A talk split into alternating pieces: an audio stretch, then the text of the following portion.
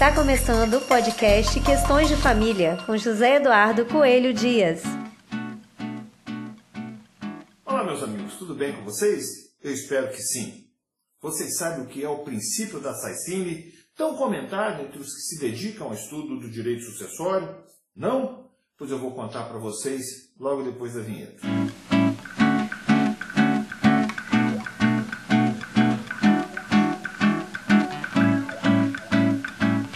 te fazer uma canção de amor. Antes de entrar no nosso tema de hoje, eu preciso pedir a vocês que façam inscrição no nosso canal e que ativem as notificações, porque assim vocês vão ficar sabendo em primeira mão toda vez que um vídeo novo for lançado. Mas vamos ao que interessa. A morte é a coisa mais certa da vida de uma pessoa natural que vê nela o seu fim. Como lembra o professor Rolfo Madaleno na sua extraordinária obra A Sucessão Legítima, a morte dissolve a sociedade conjugal ou a união estável, assim como, ainda no âmbito do direito de família, encerra vínculos personalíssimos, como o poder familiar e o direito real de habitação do cônjuge supeste que falece.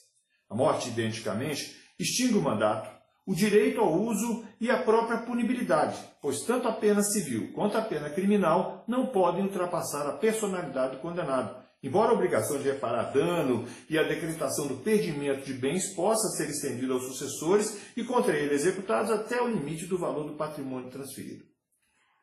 Nosso Código Civil diz logo em seu artigo 1 que toda pessoa é capaz de direitos e deveres na ordem civil, e logo depois, no artigo 2, vai dizer que a personalidade civil da pessoa natural começa do nascimento com vida e extingue-se, nos termos do artigo 6, com a morte.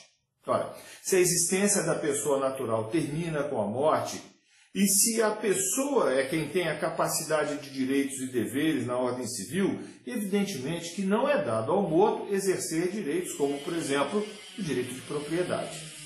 O que acontece então com os bens e direitos, também com as obrigações, que uma pessoa construiu durante a vida? São extintos? Não, gente, claro que não. O direito de herança, nos termos do inciso 30 do artigo 5 da Constituição Federal, é garantido, o que significa que os bens são transmissíveis. No Brasil, essa transmissão de bens pode se dar tanto nos termos da lei, chamada sucessão legítima, quanto também por testamento a sucessão testamentária. Mas quando que realmente se dá essa transmissão? Quando o formal de partilha do inventário é homologado ou quando findam aqueles procedimentos de abertura e cumprimento do testamento? Evidentemente que não, pois pensar assim seria admitir que uma massa patrimonial, às vezes considerável, ficaria por um tempo sem dono, suscetível, portanto, de apropriação por qualquer pessoa. E é justamente aí que entra em cena o princípio da Saicine.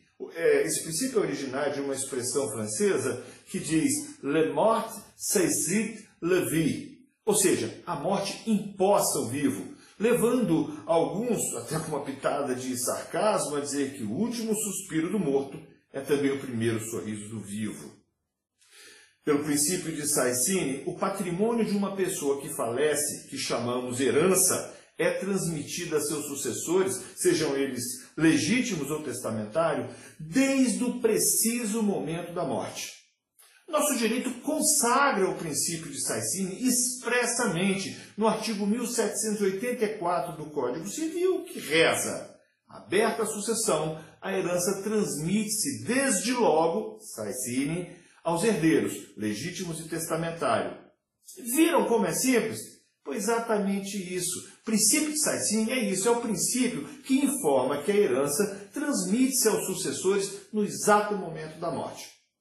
Se você gostou desse vídeo, deixe o seu joinha, compartilhe nas redes sociais. Agora, se você não gostou, manda um inbox para a gente lá no nosso Instagram, Zé do Coelho. Explica onde a gente falhou, que a gente vai tentar fazer melhor da próxima. Até a próxima, gente! Você acabou de ouvir o podcast Questões de Família. Até o próximo!